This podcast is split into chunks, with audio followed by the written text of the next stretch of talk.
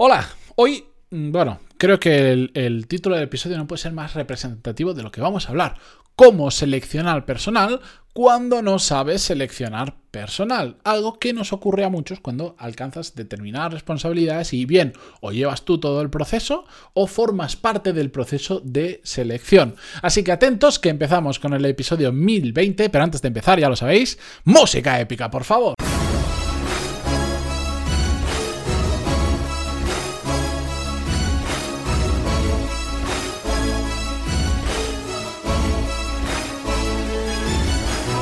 Muy buenos días a todos, bienvenidos. Yo soy Matías Pantaloni y esto es Desarrollo Profesional, el podcast donde hablamos sobre todas las técnicas, habilidades, estrategias y trucos necesarios para mejorar cada día en nuestro trabajo. Voy a comenzar leyendo el fragmento de un email que me enviaba un oyente y que eh, a través de él ha nacido este episodio, que por cierto, no es este tema hace relativamente poco, yo diría que dentro de los últimos 100 episodios ya hemos hablado de ello eh, y no pasa nada porque creo que es un tema que cada vez gana y más y más importancia porque cada vez la selección de personal no la hace tanto eh, un departamento en concreto, que sería habitualmente recursos humanos, people, que ahora se ha puesto de moda llamarlo, lo que sea, sino los propios departamentos, los propios managers, las propias personas que necesitan a, una incorporar a alguien a su equipo, están haciendo estos procesos de selección, lo cual me parece muy bien y también os diré por qué todo esto. Pero bueno, os leo el fragmento del email que era más largo y así a partir de ahí comenzamos. Me contaba unas cosas y después me decía, pues bien, ahora tengo que seleccionar personal y en esto estoy muy perdido. No sé qué debo o no preguntar, qué es realmente importante. Y me preguntaba si pudieras echarme una mano en este tema. Muchas gracias por adelantado. Bueno, os leo este fragmento del texto porque creo que, yo lo tengo aquí resaltado en negrita en mis notas del programa, eh, porque aquí creo que hay un error de base, que es el no sé qué se debe o no preguntar. Y me he dado cuenta que muchas personas cuando, cuando empiezan a seleccionar por primera vez, o, otras cuando llevan ya bastante tiempo seleccionando, eh, se focalizan más en qué tengo que preguntar y en, y en buscar esas preguntas por ahí, que en lo realmente importante de lo que se tiene que basar un proceso de selección. ¿A qué me refiero? Lo que, tú que buscas exactamente cuando haces un proceso de selección, necesitas incorporar una persona a tu equipo. Entonces, a, un, a, X personas que se presentan para cubrir el puesto, hay, simplemente hay que pensarlo de forma racional. Hay que olvidarnos de proceso de selección. No, no le pongamos la palabra proceso de selección. No, no lo metamos en recursos humanos. Actuemos con lógica. Si tú quieres meter una persona para que forme parte de tu equipo, ¿Qué es lo que realmente te interesa conocer de las personas que se presentan para cubrir el puesto? Que, para ti sea vital saber si, si, si, mm, que, necesites em, conocer para saber si es una buena persona para ese puesto o no. Ahí es donde se tiene que centrar tu cabeza y no tanto en qué preguntas exactas tengo que hacer o cómo tengo que hacer el proceso. Todo eso no aporta absolutamente nada. Otra cosa es que haya gente que sea profesional de hacer eso y que se hayan creado departamentos enteros que solo hacen eso por otros motivos, porque se delega, por bueno, por muchas historias que no vamos a entrar ahí. Pero si no entiendes qué es lo que necesitas saber de esa persona para cubrir el puesto, significa que hay un problema de base. Significa que igual no entiendes exactamente las funciones del puesto que esa persona tiene que cubrir. ¿A qué me refiero con todo esto? Yo, por ejemplo, cuando hago un proceso de selección, Ahí, evidentemente, hay un tema de habilidades, eh, digamos, técnicas que necesito que esa persona sepa, como por ejemplo, pues ahora en, en, mi equipo necesito personas que sepan de gestión de proyectos. ¿Vale? Entonces, voy a preguntar cosas relacionadas con gestión de proyectos. Dentro de la gestión de proyectos, yo, por ejemplo, lo que necesito, no quiere decir que esto sea válido para cualquier cualquier project manager que, tenga que trabajar. No, no, lo que yo necesito es que esta persona respecto a la gestión de proyectos sea capaz de, de hacer lo que yo llamo un end-to-end, que sea capaz de ir de principio a final con todo. No sé, que no sea una persona que para cualquier cosa la delega, eh, necesita una persona que le haga esto. No, no, necesito una persona que tenga la capacidad de ir de principio a final, que, si no lo sabe hacer, lo termine aprendiendo, de, lo termine aprendiendo para poder hacer todo el proceso esa persona. Otra cosa es que, bueno, en determinados momentos, igual sí se puede incorporar a alguien para ayudarle en determinadas áreas o un grupo de personas, pero yo necesito que esa persona lo sepa hacer todo. Porque si lo sabe hacer todo, cuando le toque delegar, lo va a saber delegar. Y sobre todo, si lo sabe hacer todo, probablemente en determinadas ocasiones se va a dar cuenta que no siempre hace falta delegar, que a veces son cosas tan fáciles de hacer y que aportan tanto valor que las tiene que hacer él y que esas cosas no se tienen que delegar. Y otras se pueden delegar, pero hay determinadas que no. Pero necesito que conozca todo el proceso y sea capaz de llevar a cabo todo el proceso para poder tener ese entendimiento. Entonces, cuando yo busco una persona con ese perfil, necesito una persona resolutiva, con capacidad de resolver problemas. Necesito una persona que, se haya pegado ya con muchos proyectos, que, que, tenga capacidad también de aprendizaje, porque no va a saber hacer todo lo que va a tener que hacer en este puesto, porque es un puesto muy específico, muy especial, que no hay tantos, pero me da igual.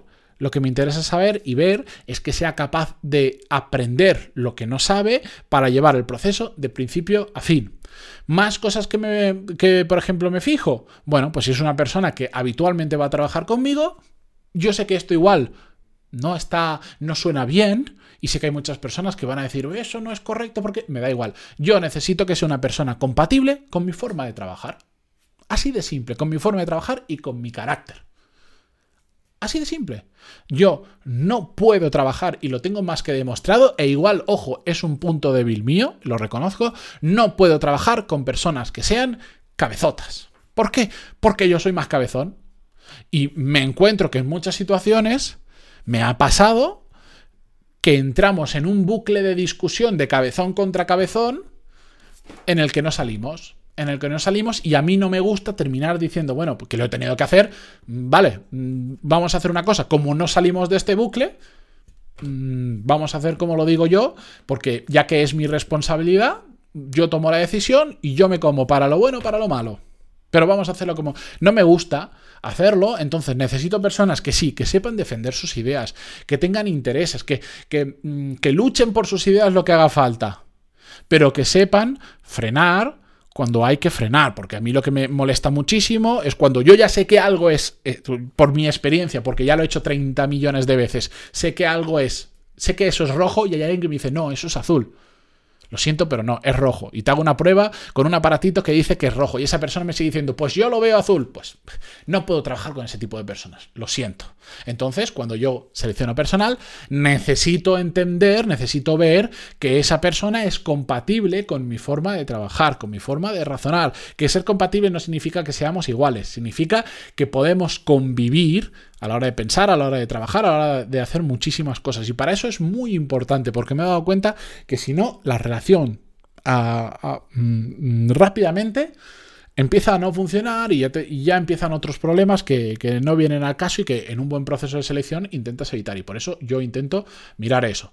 Si además, por ejemplo, de las habilidades de Project Manager, yo necesito una persona, por ejemplo, que sea, tenga la capacidad de hacer formación, de hacer clases, bueno, pues voy a buscar determinadas características en esa persona. Y nadie, nadie, nadie, nadie de, de selección, nadie que diga que es experto en selección o de recursos humanos o de lo que sea, me puede decir qué preguntas tengo que hacer. ¿Por qué? Porque yo sé de eso. Yo, yo, yo lo he hecho o sea, voy a contratar a una persona que va a hacer una cosa como la que yo estoy haciendo. Entonces ya sé lo que tengo que preguntar.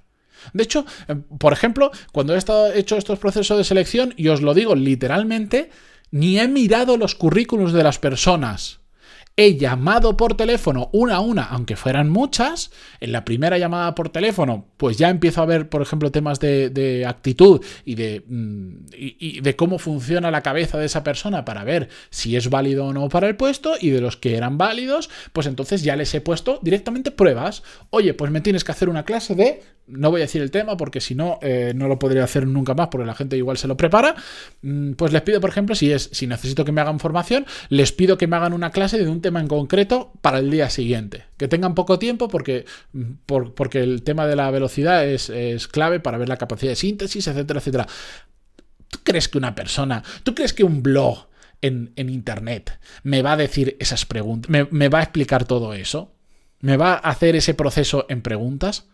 No, lo único que tenemos que hacer, y yo sé que Yo sé que hay gente que ahora se estará tirando las manos a la cabeza, está diciendo, qué barbaridad se está diciendo. Yo soy una persona práctica y si tengo que contratar a alguien para mi equipo, como es mi trabajo, como sé exactamente lo que necesito, no necesito un blog, ni siquiera este podcast, ni, ni, absolutamente nada, nadie que me diga qué preguntas tengo que hacer, porque no hay un estándar de preguntas. Eso de cuéntame tus cuatro puntos fuertes, eso es una chorrada, porque son preguntas que la gente se puede preparar y si, y, si, son buenos preparándosela, te la pueden colar y te pueden mentir. En cambio, cuando tienes una conversación abierta, cuando le pones pruebas adecuadas a lo que vas a su trabajo, como por ejemplo el mío, vale, en 24 horas o en 48 horas necesito que me hagas una clase sobre, yo qué sé, botellas de plástico y explicarme eh, la relación de las botellas de plástico con el medio ambiente, por ejemplo. No, pero es que yo no tengo ni idea de ese tema. Ya, es que de eso se trata, que seas capaz de, hacer la investigación sobre ese tema y de sintetizar la información y de explicarlo bien en una clase. De hecho, suelo poner temas muy, muy, muy, eh, os he puesto un tema muy fácil, muy complicados, aposta, para ver qué capacidad tiene esa persona de empaparse de ese tema, de sintetizarlo y después de, de contarlo. Por ejemplo, cuando busco una persona que haga clases. Eso no me lo va a decir nadie. Eso es mi trabajo. Yo sé, yo sé, yo sé, en eso yo sé ver. Cuando la gente me envía las pruebas, os digo literalmente a la segunda diapositiva, a la tercera línea o al primer párrafo, ya sé si esa persona, si esa clase que me ha hecho va a ser buena o no. ¿Por qué? Porque me dedico a eso. Y ningún blog, ni ningún experto en selección me va a decir qué preguntas tengo que hacer o no, ni me va a dar una solución mejor a eso, porque eso es lo que va a hacer pero todo parte de que, de que van a cubrir un puesto por el que yo he pasado o, con funciones que yo ya sé, que, que, soy un experto, que, soy un especialista en eso. ¿Me entendéis? El problema es que cuando cuando no lo miramos de una forma racional, cuando, cuando, pensamos en palabras como selección de personal, recursos humanos y cosas así, nos empezamos a hacer, perdonad la expresión, una paja mental para intentar buscar una solución a cosas que realmente es muchísimo más simple, muchísimo más simple. En el episodio que grababa hace menos de 100 episodios, lo decía, a veces la mejor solución, la mejor forma a mí para conocer más allá de las capacidades técnicas de una persona es salir del despacho, digamos, o donde está haciendo la entrevista, e irnos a tomar un café o irnos a comer juntos cuando ya es una persona que ves que tiene un cierto potencial, pues en esa conversación cuando ya relajas el ambiente y la persona se empieza a expresar más como es, empiezas a conocer muchísimo más de esa persona y te acercas mucho a la realidad de lo que será esa persona cuando se incorpore eh, a trabajar contigo. Y eso, amigos, es oro. Es oro. Y eso es absolutamente necesario. Por eso, la respuesta resumida de este episodio es, no hay que buscar una lista de preguntas que hacer, ni de cosas que preguntar. No, no, no, no, no. Hay que pensar ¿Qué quieres descubrir de esa persona que sea clave para después hacer bien su trabajo? ¿Me entendéis?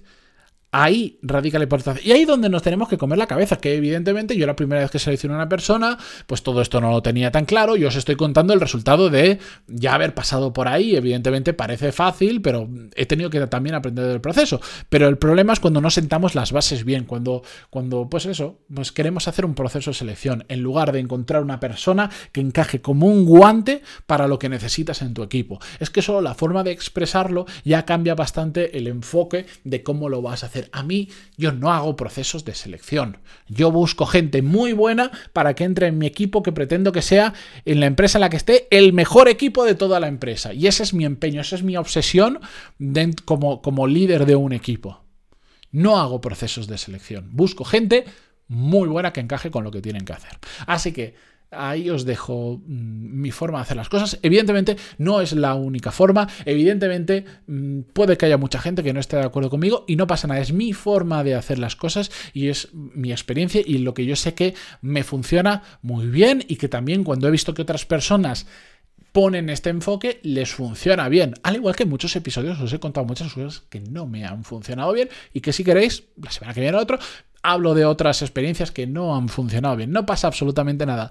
Esta es mi forma de hacerlo, que sé que funciona pero no es la única y hay miles de formas mal. Lo importante es que encontréis vuestra forma de hacer las cosas que os funcione a vosotros. Si esto os sirve de inspiración para coger parte del proceso que yo os he contado, yo me alegro un montón. Y si esto os sirve para llegar a un propio proceso nuevo que no tiene nada que ver con lo que yo os he contado, pero os funciona, yo mm, más contento que nadie. Lo importante es que al final os termine funcionando bien. Y si resulta que encontráis un blog con un listado de preguntas, hacéis ese listado de preguntas exacto, lo soltáis como si fuerais un robot, os las contestan y esa persona que entra en tu equipo es una puta máquina, lo hace muy bien y os funciona perfectamente y yo que me alegro. Otra cosa es que dudo que ocurra, pero si funciona, oye, perfecto, si lo importante es que salga bien, ¿no?